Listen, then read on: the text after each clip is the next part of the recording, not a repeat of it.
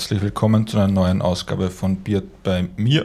Heute in Kooperation mit der Medienplattform Period, die sich in ihrer aktuellen Ausgabe mit dem Thema New Realities auseinandersetzt und da viele interessante Beiträge auf ihrer Homepage schon veröffentlicht hat. Es zahlt sich auf jeden Fall aus, bei Ihnen reinzuschauen und auch wir gestalten heute einen Beitrag, der auf dieser Plattform zu hören sein wird.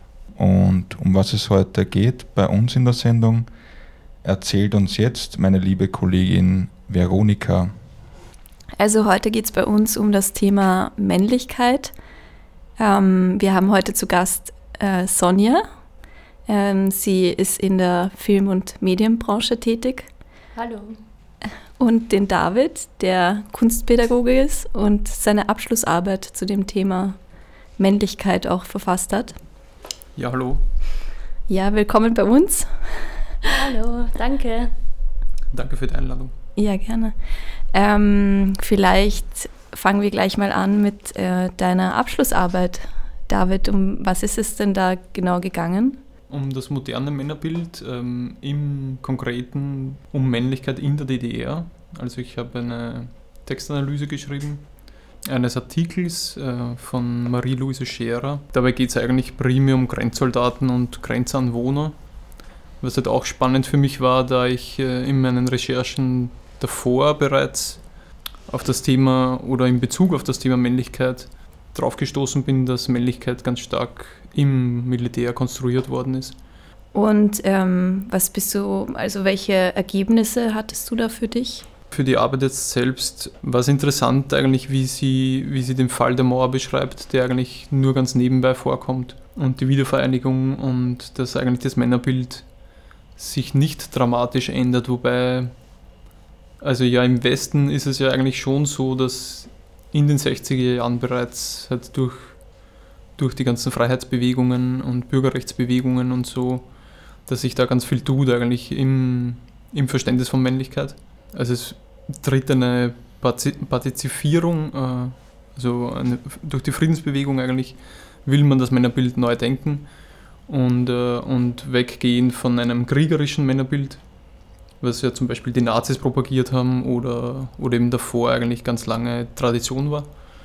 Und ähm, das wird in den 60er, 70er Jahren aufgebrochen und äh, das dauert eben in der UdSSR und in dem Fall halt in der DDR einfach viel länger. Da ist es halt ganz klar zu erkennen, dass es halt vor allem Männlichkeit in Bezug auf, aufs Militär eben und auf diese, auf diese massive Rationalität, die halt vom Staat ausgeht, also von, vom kommunistischen Staat, wahrscheinlich von der Gesamtbevölkerung ein bisschen auch eingefordert wird, ähm, dass er aber eigentlich fast wie so ein Männerbild ist oder Gesellschaftsbild, das eigentlich aus so einer aus einem, aus einem Männerbild heraus entstanden ist, eben rational zu sein und äh, Durchhaltungsvermögen und stark zu sein und aber dann auf die ganze Gesellschaft ein bisschen über, also draufgelegt wurde, weil es gab ja auch äh, weibliche Heldinnen, ganz viele, ähm, die propagiert wurden in der DDR, die dann eigentlich auch recht männlich dargestellt wurden, also mit kurzen Haaren und äh, selbstbestimmt stark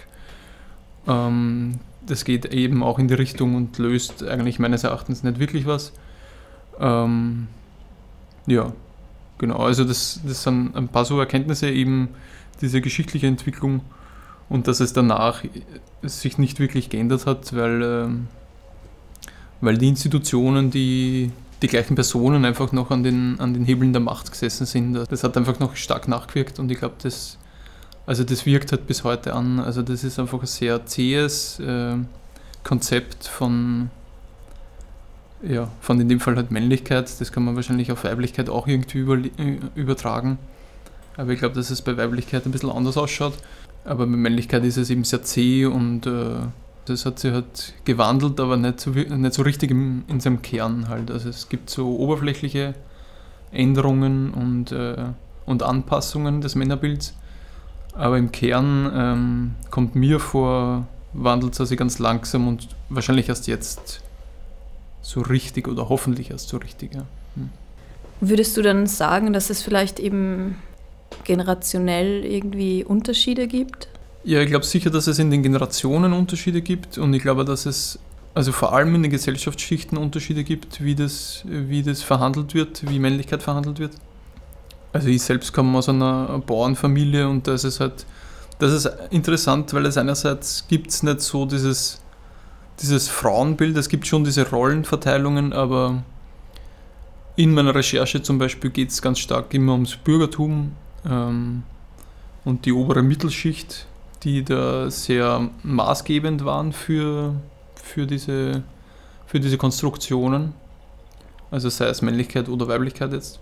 In, in, also bei den Arbeitern und bei den Bauern zum Beispiel ist das, glaube ich, wieder anders. Also da ist das, das schon diese Rollenverteilung, eben die Frau kocht und der Mann arbeitet sozusagen und es gibt einfach so so diese, diese Arbeitsaufteilung, die ganz strikt ist.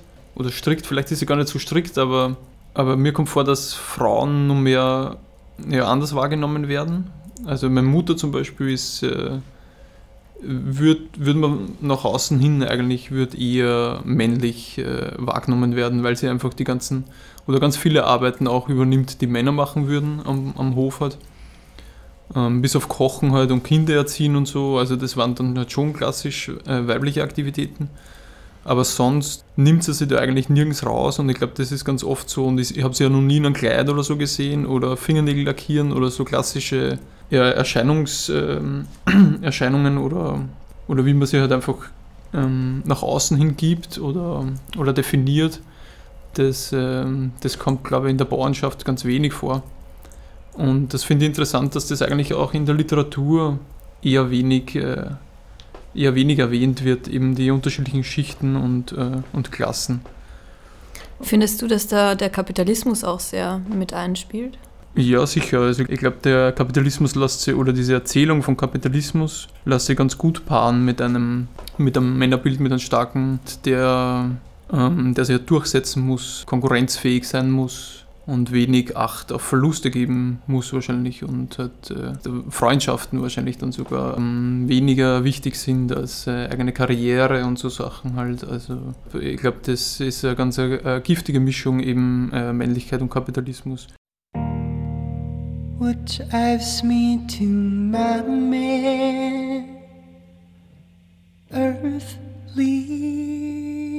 you're divine or otherwise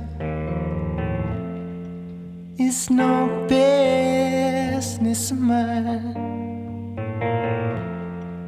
You wasted my time. You wasted my time.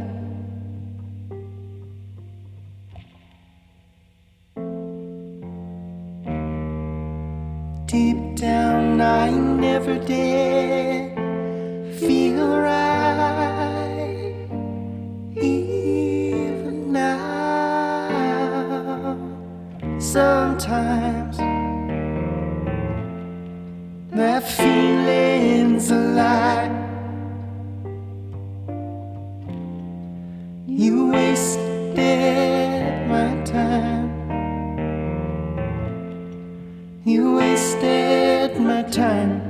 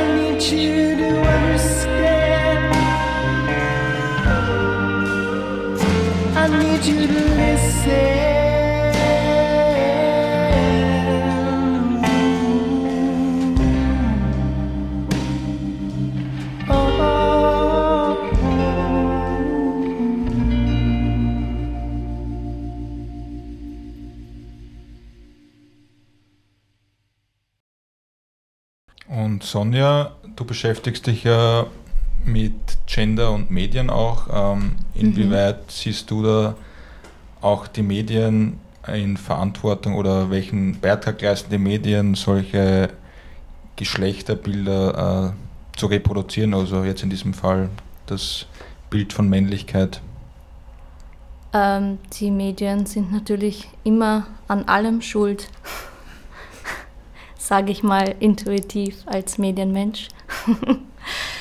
ähm, nein, aber natürlich spielt das eine sehr große Rolle, weil es unsere Meinung bildet und unsere Persönlichkeit und natürlich die Rollenbilder formt und damit auch die Identität individuell, aber auch gesellschaftsweit bei dem Männerbild ist es jetzt eigentlich, also es ist sehr unterschiedlich. Teilweise hat es sich stark geändert. Man sieht eine Veränderung. Man sieht auch, wie ähm, die feministische Bewegung da auch viel geändert hat. Und man kann auch, denke ich, Männlichkeit nie isoliert betrachten, sondern muss das auch immer mit äh, den anderen Gender-Aspekten ähm, sehen. Aber andererseits gibt es natürlich noch immer genügend Medien, die ähm, das ein veraltetes, traditionelles Männerbild reproduzieren.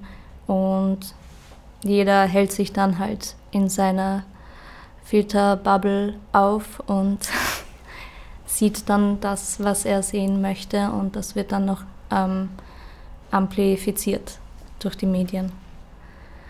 Aber was schon im Mainstream sich verändert hat, zum Beispiel ähm, nehme ich da immer gern das Beispiel von diesen Marvel-Verfilmungen und diese ganzen Superhelden. Also wenn man sieht, wie, wie ähm, der männliche Held früher dargestellt wurde, dann war das wirklich, wie ähm, David gesagt hat, sehr kriegerisch. und ähm, auch diese Soldatenmentalität. Und die neueren sind, haben das schon noch in sich, aber auch der Kampf mit inneren Konflikten und es ist weg von dieser, diesem Bild, nur Stärke zu zeigen und es gibt keine Schwäche, sondern es wird auch ähm, der, der Zweifelnde Nuanciert ein bisschen, oder? Bitte? Ein bisschen nuanciert. Genau, ja. Okay, ähm. aber wenn man jetzt wenn ich jetzt so denke an die Figur von James Bond oder so, da, also. Ja, James Bond. ja, aber ist er einer der größten. Ich wollte jetzt ein positives Beispiel. Achso, Entschuldigung. nein, nein. Nein, nein. nein. Uh, aber ich. Nein, ja, du hast total recht. Eher auch so an Filme gedacht und das sind halt dann so Männer, wo man das Gefühl hat, ja, James Bond, der wird nie Schwäche zeigen und wenn er es machen würde, wäre es irgendwie komisch, wenn der plötzlich da äh, ja. einen emotionalen Ausbruch hätte oder sonst irgendwas. Panikattacke oder, oder irgendein Zeichen von Schwäche zeigen würde. Das wird irgendwie ja. nicht zu dieser Rolle passen. Und diese Rolle in James Bond gibt es zum Beispiel schon ewig lang und seit den nicht, 60ern. Mhm. Und ja, der ja. hat schon irgendwie schon auch immer dieses Männlichkeitsbild mhm. oder diese Vorstellung von Männlichkeit, eben Durchsetzungsvermögen, Stärke, eine gewisse Aggressivität ähm, verkörpert. Ja. ja. Und viele Statussymbole auch, die um, um ihn herum sind. Waffen und. Ja, ja, genau war, das ja. Kriegerbild. Ich war immer großer Fan von Sylvester Stallone. ja. der, der steht dem ja auch nichts nach. Im Gegenteil, der war sogar cooler eigentlich als James Bond. Ja, also es wurde ja auch so hm, vermittelt. Also ja. es, wenn ich das als Kind oder als Jugendlicher angeschaut habe, habe ich das auch nicht hinterfragt, was das jetzt transportiert oder ja, was auch immer. Natürlich, ja. Auch ich habe mir letztens angeschaut mit ähm, Bruce Willis, zufälligerweise aus den 80ern, mhm, dieses Die Hard, Die Hard und habe mir gedacht so, wow, ja. was das für ein Mann ist. Das sieht man halt, finde ich jetzt in den jetzigen Filmen auch nicht mehr so stark. Also es ist mir schon ja, aufgefallen. Nein, überhaupt nicht, ja. Hm. Zum Glück. Hm die schwache Frau und der starke Mann, der alles rettet, die ganze Welt und alles um sich herum. Naja, also man sieht, wen, naja, sieht man es nicht mehr, ich bin mir nicht sicher. Ja, man sieht es schon, wenn man danach sucht. Also man findet ja. auf jeden Fall. Also Die Hard hat es ja bis vor kurzem noch. Ja, aber ich Ja. glaube, es, es hat sich dann ja auch weiterentwickelt und war dann schon auch ein bisschen nuancierter, aber natürlich. Ja, aber James Bond, es gibt auch immer wieder einen neuen James Bond Ja. und es ist trotzdem Ja, der alte James Bond. Ja, jetzt wird der neue James Bond, habe ich gehört, ja angeblich äh, weiblich und schwarz werden. Also anstatt dass der, der James Endlich. Bond männlich ist und, äh, und ein bisschen mehr weibliche Features vielleicht hat, übernimmt oder hat, Ja. wird er einfach weiblich gleich. Haben sie sich gedacht, sie machen einfach das Gegenteil von dem, was sie bis jetzt gemacht haben. Der männliche weiße James Bond wird gecancelt. Das ist Mail. ja, aber man, vor allem so an sozialen Medien erkennt man dann, dann ja auch, wie die Reaktion drauf ist und die war halt nicht ohne, glaube ich, wie das. Ja, ich habe das gar nicht mitbekommen. Was, was war da? Naja, so wie man sich wahrscheinlich eh erwartet, weil man ja von diesem Negativen dann ausgeht, so der James Bond und da gibt es Fans seit Jahrzehnten und die haben eine gewisse Vorstellung, wie James Bond halt zu sein hat. Und wenn dann ähm, herauskommt, dass dem neuen James Bond die, der Protagonist oder in dem Fall dann eine Protagonistin ähm, ja quasi männlich gegen weiblich ausgetauscht wird, äh, ja, weiblich gegen männlich und dann noch quasi schwarz ist, dann bricht da anscheinend für viele Leute eine Welt zusammen und die verstehen dann die Welt plötzlich nicht mehr. Und damit, was interessant ist, ein bisschen paradox, weil ja auch dann im gewissen Sinne James Bond bis zu einem gewissen Grad beigetragen hat, dass Das Rollenbild zu dass dieses konstruieren. Bild überhaupt Mhm. so geworden ist, dass das nichts anderes sein kann als ein weißer, heterosexueller Cis-Mann, der da jetzt quasi alle aufmischt. Ja, es gab auch ein, eine ähnliche Diskussion, äh, nicht wegen Gender, aber bei Ariel, die Meerjungfrau, sollte dann auch von einer schwarzen Schauspielerin gespielt werden und das war ähnlich kontrovers, also online zumindest. Ja, Ähm. meine, das spielt. Aber ich denke, das hat auch viel mit dem Diskurs zu tun, der, also wie man online über, über Gender vor allem auch und diese ganzen Themen, Sexismus, Rassismus, wie dort gesprochen wird. Und das ähm, hat, ist durchzeichnet von einer ähm, nicht sehr konstruktiven Diskussionskultur, sondern mehr einer Anklagungs- und Empörungsdebatte.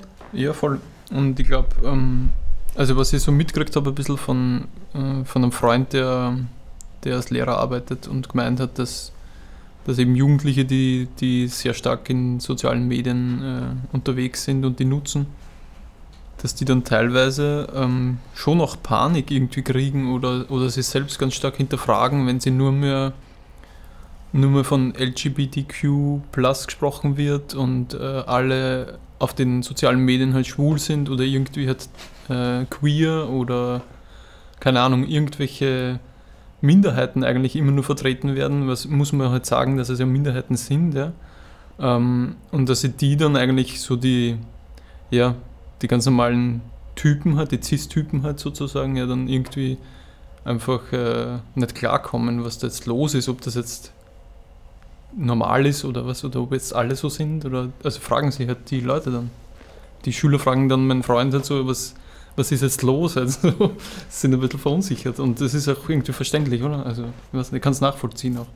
Also ich denke, das ist ja, also im Prinzip sehe ich jetzt Gender, also dieses soziale Konstrukt von Geschlecht, ähm, nicht als etwas prinzipiell Schlechtes. Ähm, es gibt ja einem irgendwie in gewisser Weise auch Halt und ähm, vielleicht in einem bestimmten, in einem bestimmten Alter oder Entwicklung ist es wahrscheinlich auch irgendwie wichtig, da Anhaltspunkte zu haben.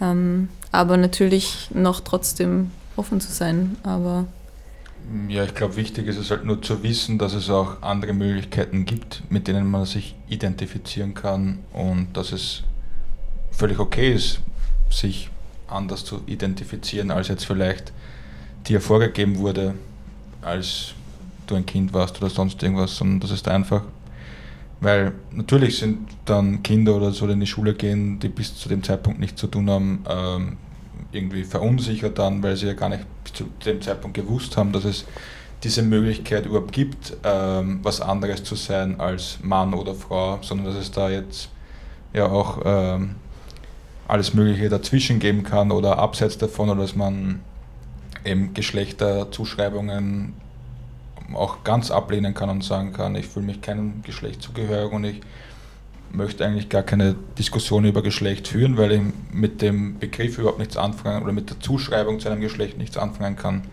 Und einfach da, ja, wenn man damit erstmals konfrontiert wird und wenn man so sozialisiert wurde über seine Eltern oder wen auch immer, dass es quasi nur Mann oder Frau gibt, dann ist es natürlich, verstehe ich, dass sich da viele vor den Kopf gestoßen fühlen, weil es halt einfach irgendwas ist, was man bis zu dem Zeitpunkt nicht ge gekannt hat und dann eben auch ja, irritierend ist vielleicht. Ja.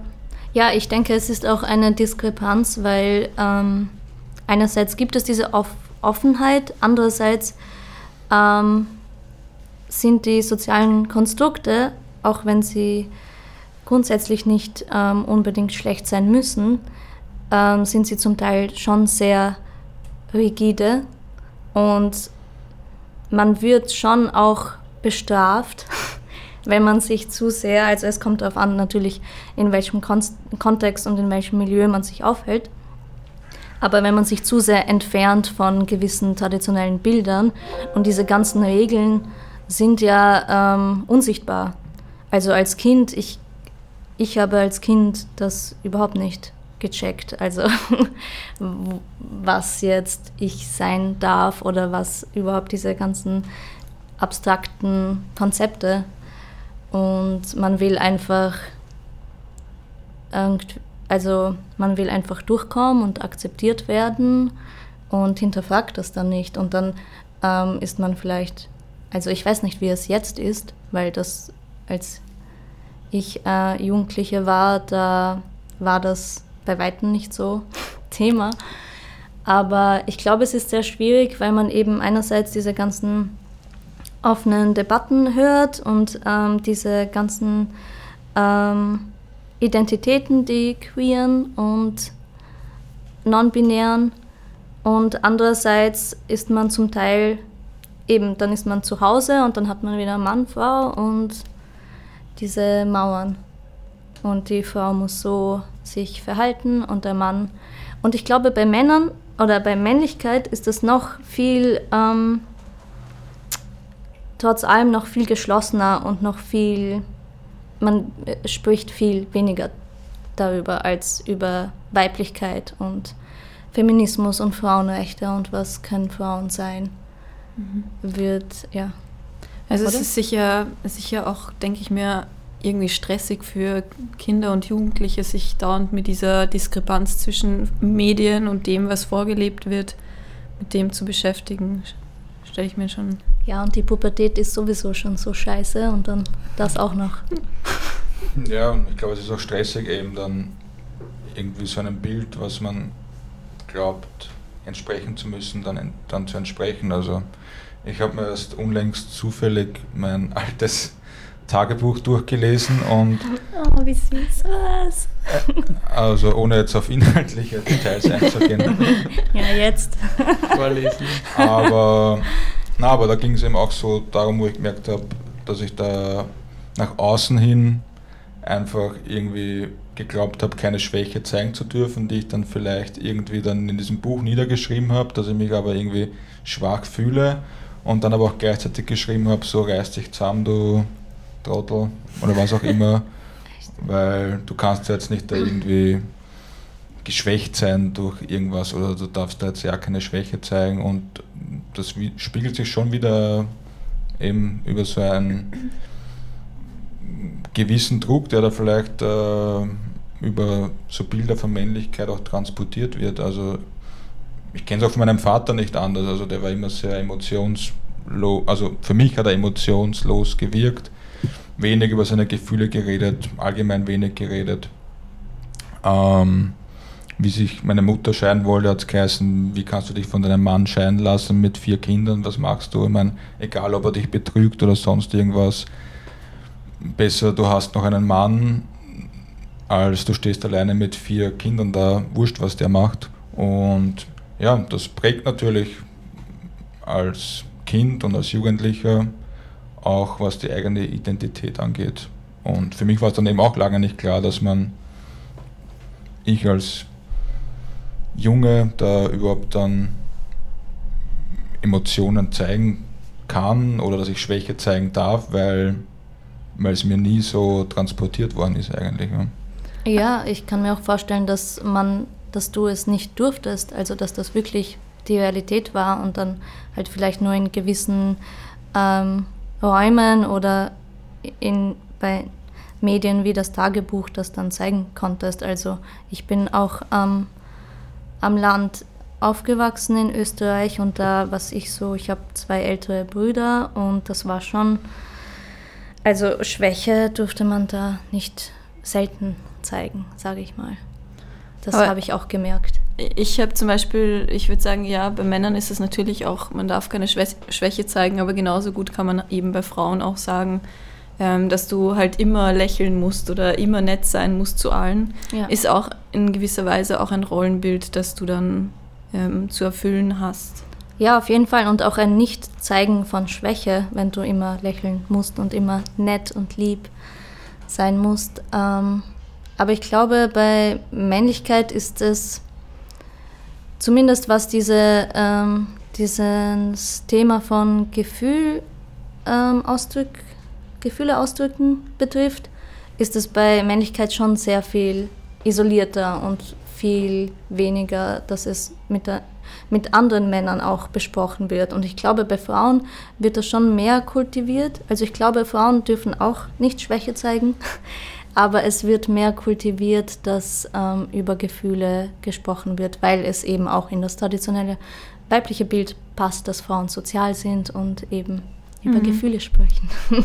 Ja, ich finde, was halt der Unterschied auch ist und was problematisch ist, ist einfach, dass diesem Männerbild ein großes Gewaltpotenzial inhärent ist. So, und wie du auch David vorher gesagt hast, dass sich da viel auch, dass dieses Männerbild ähm, auch über das Militär viel abgeleitet hat, was ja auch mit Gewalt und kriegerischen Aktivitäten in Verbindung ist, ähm, dass das dadurch gezeichnet wird, zeigt einfach die Problematik, die diesem Männerbild inhärent ist, einfach.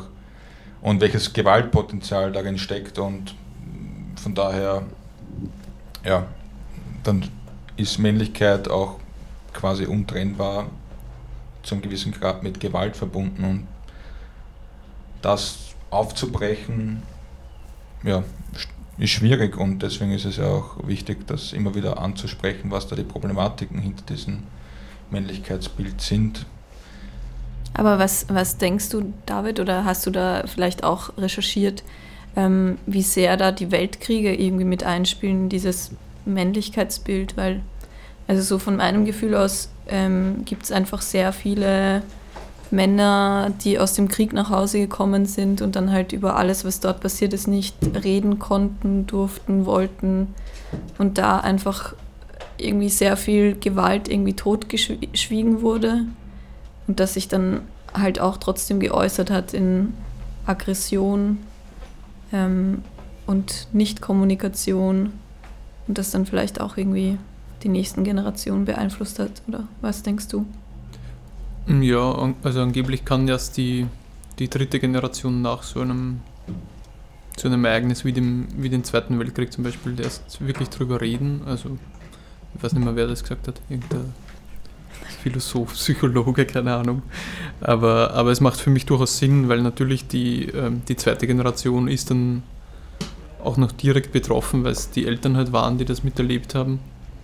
Und diese Erzählung hat sie wirklich äh, in der, also bis, bis in den Zweiten Weltkrieg durch die Zwischenkriegszeit eigentlich erhalten. Also somit hat äh, Hitler dann auch äh, den Krieg legitimieren können. Also obwohl Vielleicht eben, weil da keine dritte Generation noch dazwischen war. Also das war halt dann erst die zweite Generation, die, ähm, die das nicht groß in Frage gestellt hat. Also die haben das ziemlich auch so übernommen und haben ihre Väter da mehr oder weniger auf einen, auf einen Prozess gestellt und äh, also die wollten halt den Krieg wieder. Und Hitler war selbst auch im Ersten Weltkrieg und äh, er hat davon geschwärmt, von diesen Erfahrungen und äh, ja. Und das wirkt natürlich jetzt noch nach. Ja. Aber was denkst du ähm, oder was denkt ihr? Ähm, ich habe heute auch nachgelesen, ich hatte ähm, da irgendwie, war neugierig, wie es ausschaut mit äh, Testosteron, ob das, ob das vielleicht auch etwas ist, was irgendwie biologisch ähm, herleitbar ist. Ich habe da eben recherchiert, dass Frauen einfach ein Zehntel oder ein Zwanzigstel des Testosterongehalts von Männern haben und ich frage mich halt, ist es vielleicht doch ein Gewaltpotenzial, das einfach da ist beim Mann, das man irgendwie befriedigen muss. Ähm, und dann ist es halt die Frage, was gerade da ist, wie man das. Ob es biologisch einfach äh, so vererbt oder, oder eingeschrieben ist. Ja, also was ich gehört habe, ähm, äh, weiß nicht, ob das jetzt immer so von so einem Harvard-Professor äh, eine Vorlesung geschaut über Biologie und der meint hat, dass es keine direkte Verbindung halt gibt, aber das ist halt der, der springende Punkt, also ob es jetzt, ob jetzt Testosteron gleich Gewaltakt ist, da sagt er halt Nein dazu und ich glaube, das ist halt gerade der Stand der Wissenschaft auch, das kann sich natürlich auch ändern, aber, aber ich glaube, dass es immer in Kombination dann auftritt. Also wahrscheinlich ist es so, dass wenn du wenn du schon viele Gewalterfahrungen gemacht hast oder halt irgendwie traumatisiert bist in irgendeiner Weise und dann hast du noch ein hohes Testosteron-Level, dann ist wahrscheinlich halt dann einfach wahrscheinlicher, dass du, dass dann irgendwas, dass du gewalttätig wirst. Ja. Also, aber ich bin kein Biologe, also ich will mir da, da begebe ich mich auf dünnes Eis natürlich, also das weiß ich nicht. Ja, ich weiß es auch nicht, aber ich kann mir jetzt auch nicht unbedingt vorstellen, dass Testosteron gleich Gewalt ist einfach. Also es gibt ja eine Energie, die man so oder so umwandeln kann in Handlungen. Und ich glaube, da muss nicht primär Gewalt dann das Produkt davon sein. Also ich, wie gesagt, Biologe bin ich keiner, aber ich, sondern komme mehr aus den Sozialwissenschaften und daher leite ich halt vieles wahrscheinlich mehr von da ab. Aber genau, ich bin trotzdem der Überzeugung, dass da sehr viel Gewaltpotenzial über die Konstru über das, die soziale Konstruktion des Männlichkeitsbilds halt einfach passiert ist und noch immer passiert. Ist es, äh, findet sie, ist es eine Art von, ähm, dass man ähm, kleine Jungs oder so, die dürfen dann den Wutausbruch haben irgendwo und äh, ja, die kleinen sicher. Mädels dann nicht, weil... Boys will be boys. Ja, ich denke auch. Also ich denke, es gibt schon ähm, biologische und hormonelle Unterschiede, aber es ist ziemlich klar von der Wissenschaft bewiesen, dass es mehr ähm, Gemeinsamkeiten zwischen den Geschlechtern gibt als Unterschiede und die werden halt sehr aufgebauscht und halt die Konstrukte werden mit diesen ähm, biologischen Komponenten erklärt. Und ich denke, wenn man wenn man von klein auf ähm, gewisse Konzepte beigebracht bekommt, dann verändert sich auch die Biologie, weil das Kind heranwächst und sich die neurologischen Strukturen auch im Gehirn danach formen. Und dafür gibt es auch Studien irgendwo. ähm, aber das ist auch, ja, bei, also bei psychologischen Prozessen oder so oder ähm, traumatischen Erfahrungen eben, bei Kriegstraumata oder so, das, ja. ähm, das ist alles dann im Körper und ich kann mir vorstellen, dass, dass ähm, Männer dann gewalttätig sind und dass man es vielleicht auch irgendwie dann durch die Biologie erklärt, weil sie so aufgewachsen sind und es quasi in ihrem Körper teilweise so verstärkt worden ist, weil, weil sie eben so sozialisiert worden sind.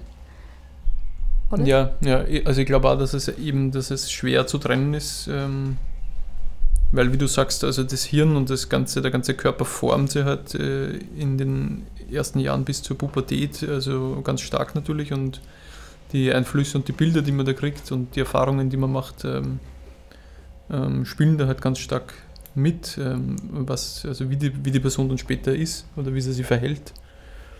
Ähm, und es kann wahrscheinlich ganz lang irgendwie, kannst du ganz nett sein und dann irgendwann zuckst du aus. Bist du es halt mehr, ja. Uh, das klingt gefährlich. Zwei Männer hier im Raum.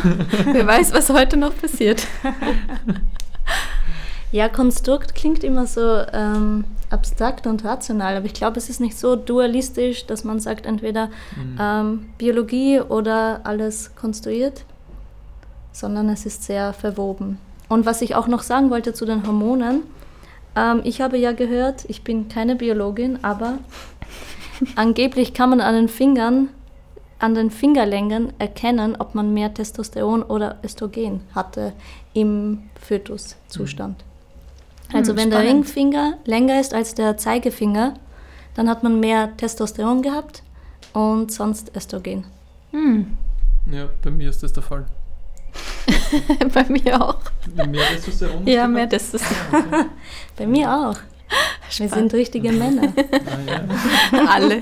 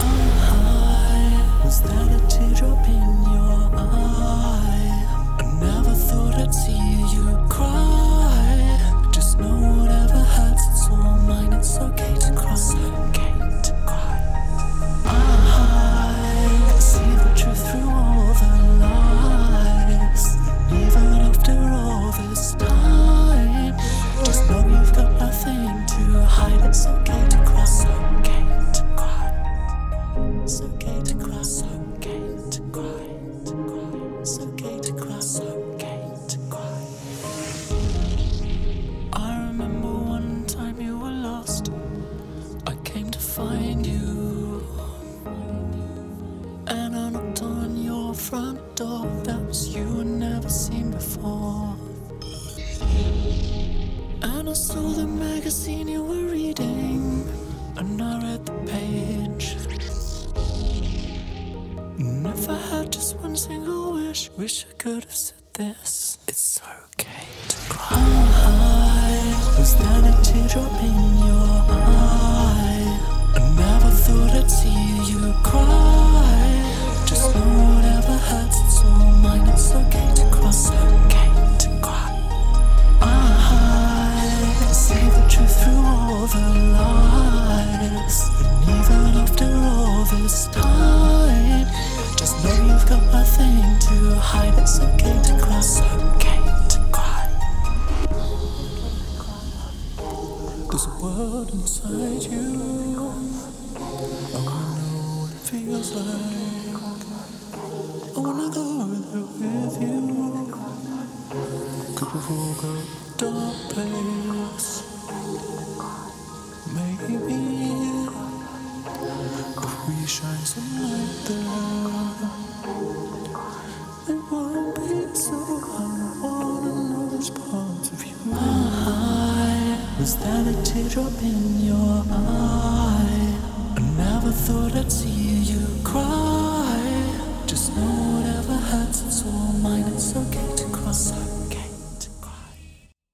Spannendes. Ich habe nämlich jetzt äh, vor dieser Sendung so eine Doku noch angeschaut, damit ich ja optimal vorbereitet bin.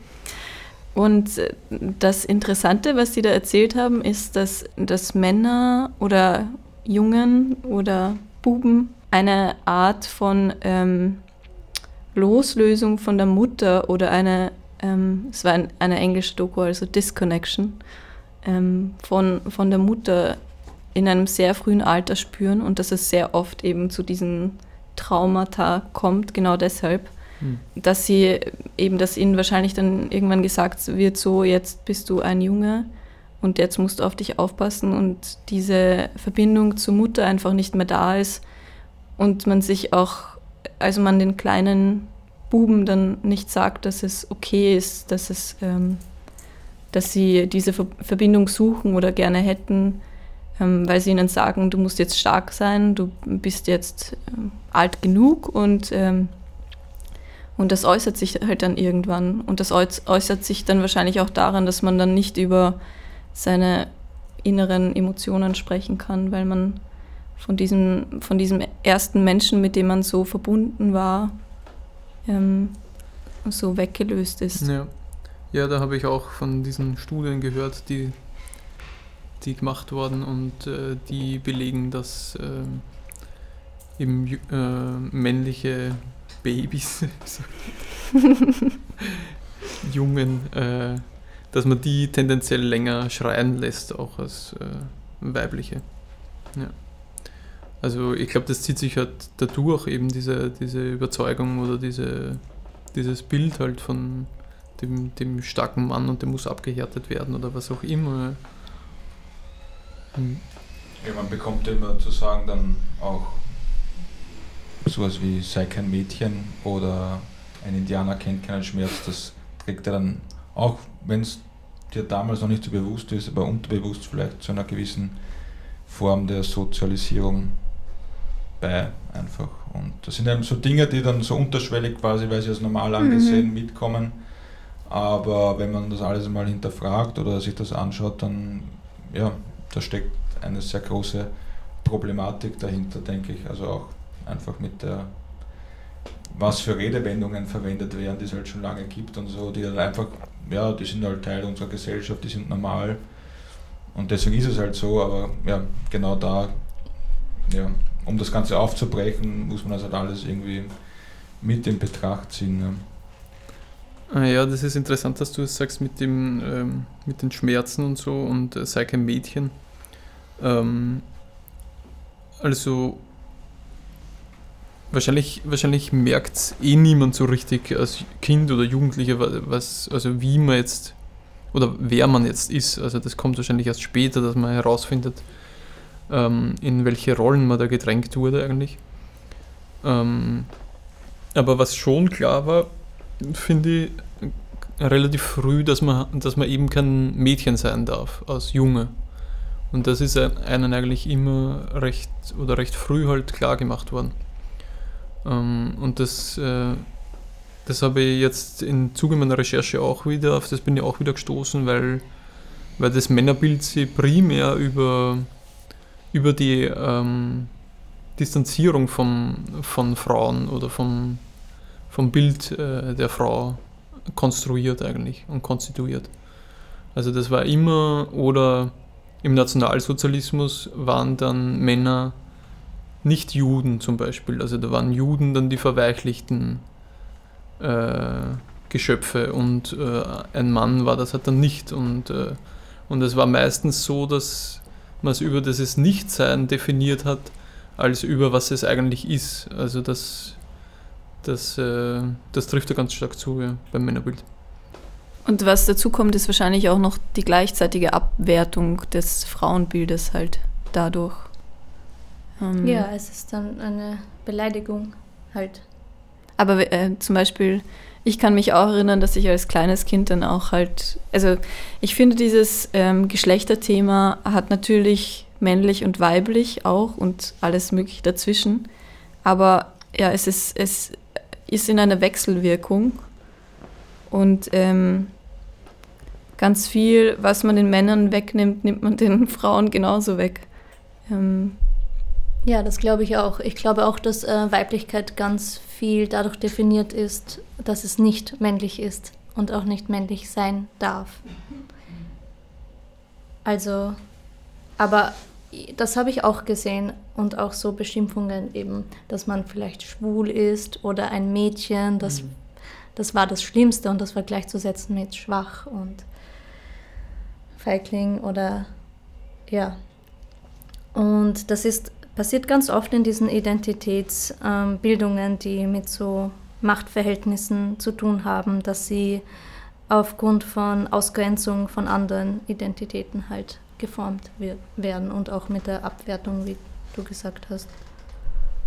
Ja, und das, also wie äh, Veronika, wie du jetzt gesagt hast, eben auch, ähm, dass eigentlich dann keiner was davon hat im Endeffekt, weil ähm, die Männer grenzen sich ab davon, aber leiden eigentlich ja dann umso stärker unter, diesen, unter diesem Bild, weil sie ja, also wie man ja an der Selbstmordrate zum Beispiel sieht, die glaube ich so im Schnitt fast dreimal so hoch ist als bei Frauen oder, oder die Inhaftierten, die fast nur Männer darstellen. Also dass Männer einfach mit den Problemen, seitdem dieses Bild des tapferen, starken, kaltblütigen Mannes herrscht, ähm, mit ihren Problemen nicht mehr umgehen können und, äh, und das auch nicht mehr verarbeiten können. Und das führt halt dann dazu, dass sie, dass sie das anders irgendwie ausdrücken, dass sie entweder ja zum äh, süchtig, also Konsum, äh, übermäßiger Konsum oder Selbstmord, ähm, also zu, zu diesen Mitteln dann greifen oder das dann rauskommt. Ähm, und es wertet dann natürlich auch Frauen ab, also diese diese Konstruktion von dem starken Mann, der nicht wie eine Frau sein darf. Natürlich darf eine Frau dann halt auch nicht mehr stark sein, weil sie dann zum Mann wird. Ähm, entspricht sie dann auch nicht mehr dem Rollenbild. Und äh, ja, es ist, es ist äh, also Lose-Lose-Situation. Wobei, wobei, ich glaube, dass bei Frauen es noch ein wenig anders ist, weil sie ähm, nicht die hegemoniale Macht haben und es ein bisschen so ist wie, ähm, wie auch bei schwarzen Menschen, dass sie gleichzeitig beides auch sein müssen. Also auch wie du gesagt hast, deine Mutter hat die männlichen Aufgaben gemacht, aber sie hat auch die weiblichen gemacht. Und wenn eine Frau zum Beispiel im Beruf erfolgreich sein will, dann muss sie auch ähm, Code switchen und männlich auftreten, damit sie ähm, im Job weiterkommt. Genau. Und sie darf aber, es ist ein schmaler Grad, weil sie darf auch nicht zu männlich sein und ihre mhm. Weiblichkeit, ihr Frausein komplett verlieren, mhm. sondern da irgendwie manövrieren dazwischen. Ja. Ich finde das, ähm, ich muss sagen, ähm, in, im Weiblichkeitskonstrukt finde ich es auch relativ schwierig mittlerweile, weil eben von Frauen auch einfach sehr viel erwartet wird. Aber ich weiß auch nicht, ob das einfach vielleicht auch eine Art von ähm, unserem Zeitgeist einfach gerade ist, weil ähm, die Ideale, die einfach an die junge Generation gerade gestellt werden, ähm, wo du einfach alles am besten erfüllen solltest, also als Frau schön, ähm, attraktiv, nett, freundlich, ähm, gut im Job, äh, perfektes Social-Media-Profil. also ich meine natürlich im ähm, Mainstream, aber ja. ähm, es wird dann, oder perfekte Mutter gleichzeitig mit Karriere, was dann auch sehr schwer alles unter einem Hut zu kriegen ist. Also ich finde, es ist schon fast übermenschlich, was da von Frauen auch verlangt wird. Ähm, bei Männern ist es dann doch vielleicht ähm, konzentriert auf die Karriere mehr, aber mittlerweile natürlich auch auf Kinder. Also inwiefern überfordern uns eigentlich diese ganzen Bilder, die wir da gestellt bekommen. Natürlich sind sie auch gut, dass jeder sich was aussuchen kann von beiden, aber im Endeffekt musst du wahrscheinlich jetzt einfach alles können. Mhm. Ja, ich glaube, es ist extrem äh, schwierig, ähm, alles zu können, also unmöglich natürlich. Ja, also ich finde eben auch, äh, oder generell so mein Gefühl dazu wäre, dass, ähm, dass diese ähm, Geschlechtstrennung eigentlich prinzipiell vielleicht auch nicht ganz schlecht ist, weil eben es ist eine Art von Struktur, die uns gegeben wird, beziehungsweise eine Art Sprache, die global fast gesprochen wird, weil du weißt theoretisch von Medien, wie du zu sein äh, scheinen sollst oder zu sein, zu sein, sein hast. Hast. Hm. Ähm, und auch wenn du dem vielleicht nicht ganz entsprichst, kannst du dem vielleicht trotzdem das nachvollziehen, was da, darunter gemeint wird.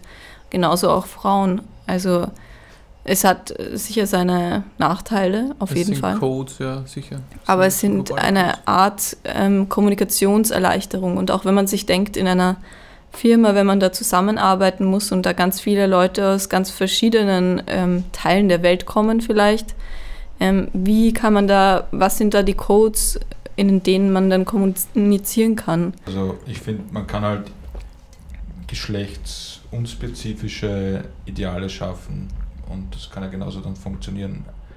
Also Werte schaffen, die, so wie moralische Werte, die sind eigentlich auch geschlechtsneutral. Also warum soll man da nicht auch geschlechtsneutrale Bilder schaffen, einfach äh, wo es dann nicht darum geht, dass man aufgrund eines Geschlechtsmerkmals so und so sein muss, sondern wo es einfach darum geht, ja, Ideale zu haben, die davon unabhängig sind und an denen man sich orientieren kann.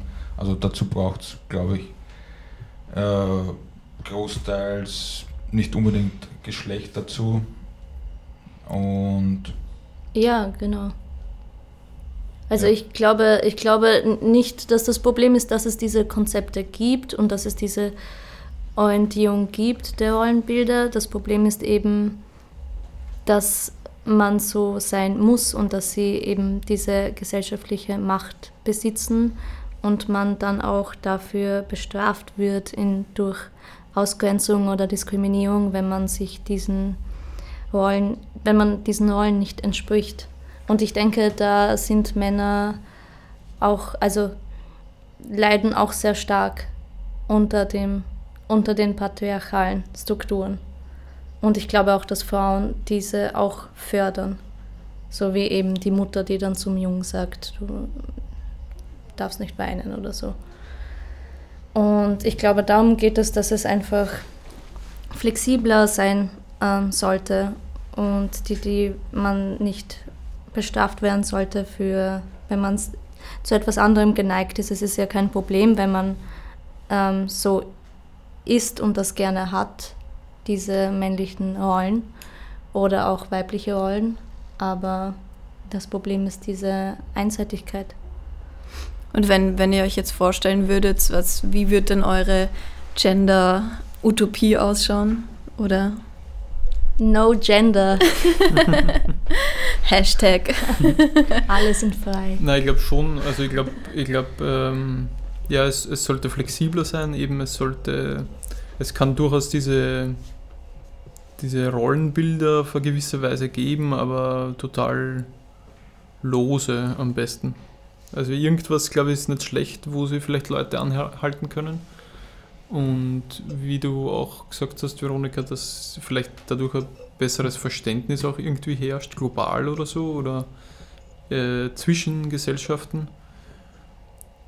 Das kann ich mir schon noch irgendwie vorstellen, aber aber ja, die Rigidität ist vor allem das Problem, finde ich. Ja.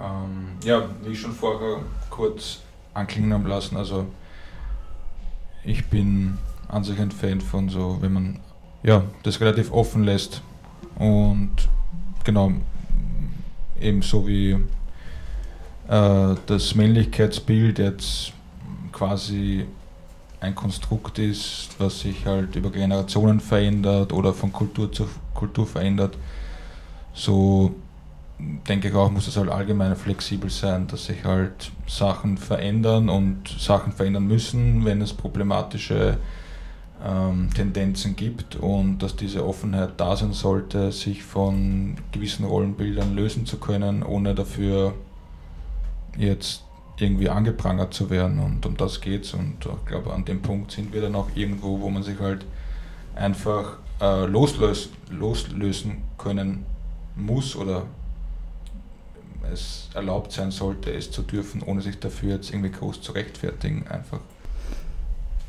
Ja, für mich, für mich ist ähm, ein großes Thema, in dem tatsächlich irgendwie so der Kapitalismus, weil ich glaube, dass der das einfach sehr fördert, dass man also ich weiß, ich weiß nicht genau, wie es in einem anderen äh, System wäre, ob das im Sozialismus auch so wäre, aber man wird schon in einer Art ähm, kleinen Raum gedrückt oder ein Quadrat gedrückt, wie man zu sein äh, hat.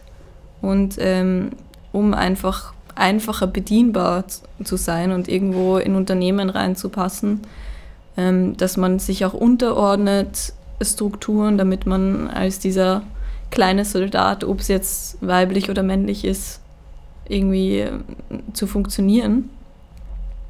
Mm, und ähm, ich frage mich eben, so wie du vorher gemeint hast, David, in, ähm, in Gesellschaften oder in Dörfern auf dem Land, da ist es vielleicht auch gar nicht so nötig, dass es diese Bilder gibt, weil sich da jeder mit jedem kennt.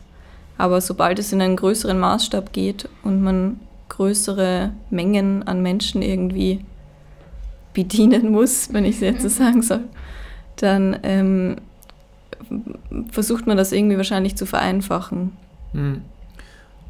Ja, das kann durchaus sein, aber ich glaube, was, was da noch interessant ist, was bei dem bei dieser Glücklichkeitsthematik äh, da auch mitgespielt hat, also dass, dass diese konservativen äh, Beziehungen daher besser funktionieren, weil sie weil man halt nicht über das diskutieren muss, wer jetzt den Müll rausträgt oder wer jetzt kocht oder wer jetzt sich um die Kinder kümmert. Und diese ganzen Streitthemen fallen einfach weg in den traditionellen Rollenbildern, weil es einfach ganz klar ist. Und äh, ich glaube, dass natürlich ist die Frage halt dann immer, was bedeutet diese Glücklichkeit oder wie wird die halt gemessen und so. Ähm, aber, aber ich glaube, das ist das ist schon ein Faktor, warum sie diese Bilder einfach auch so starr und so lange halten, weil sie ökonomisch sind.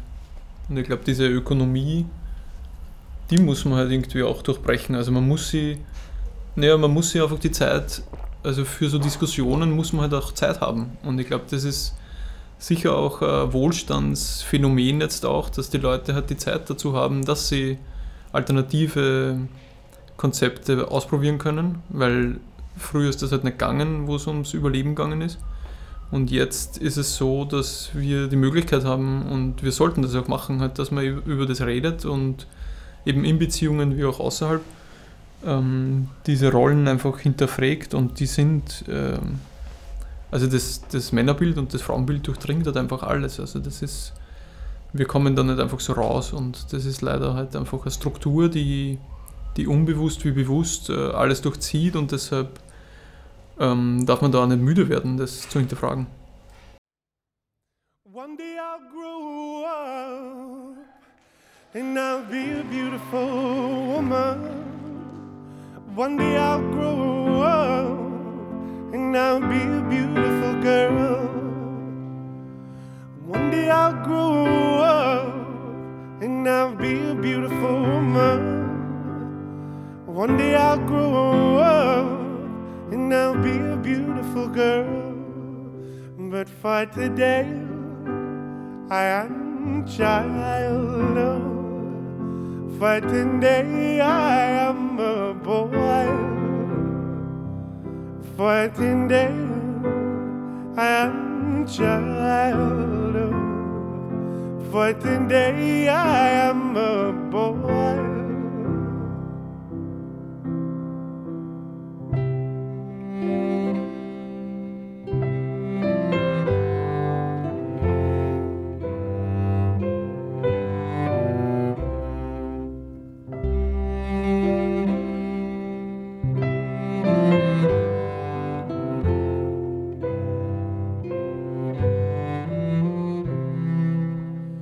One day I'll grow up and I'll feel the power in me.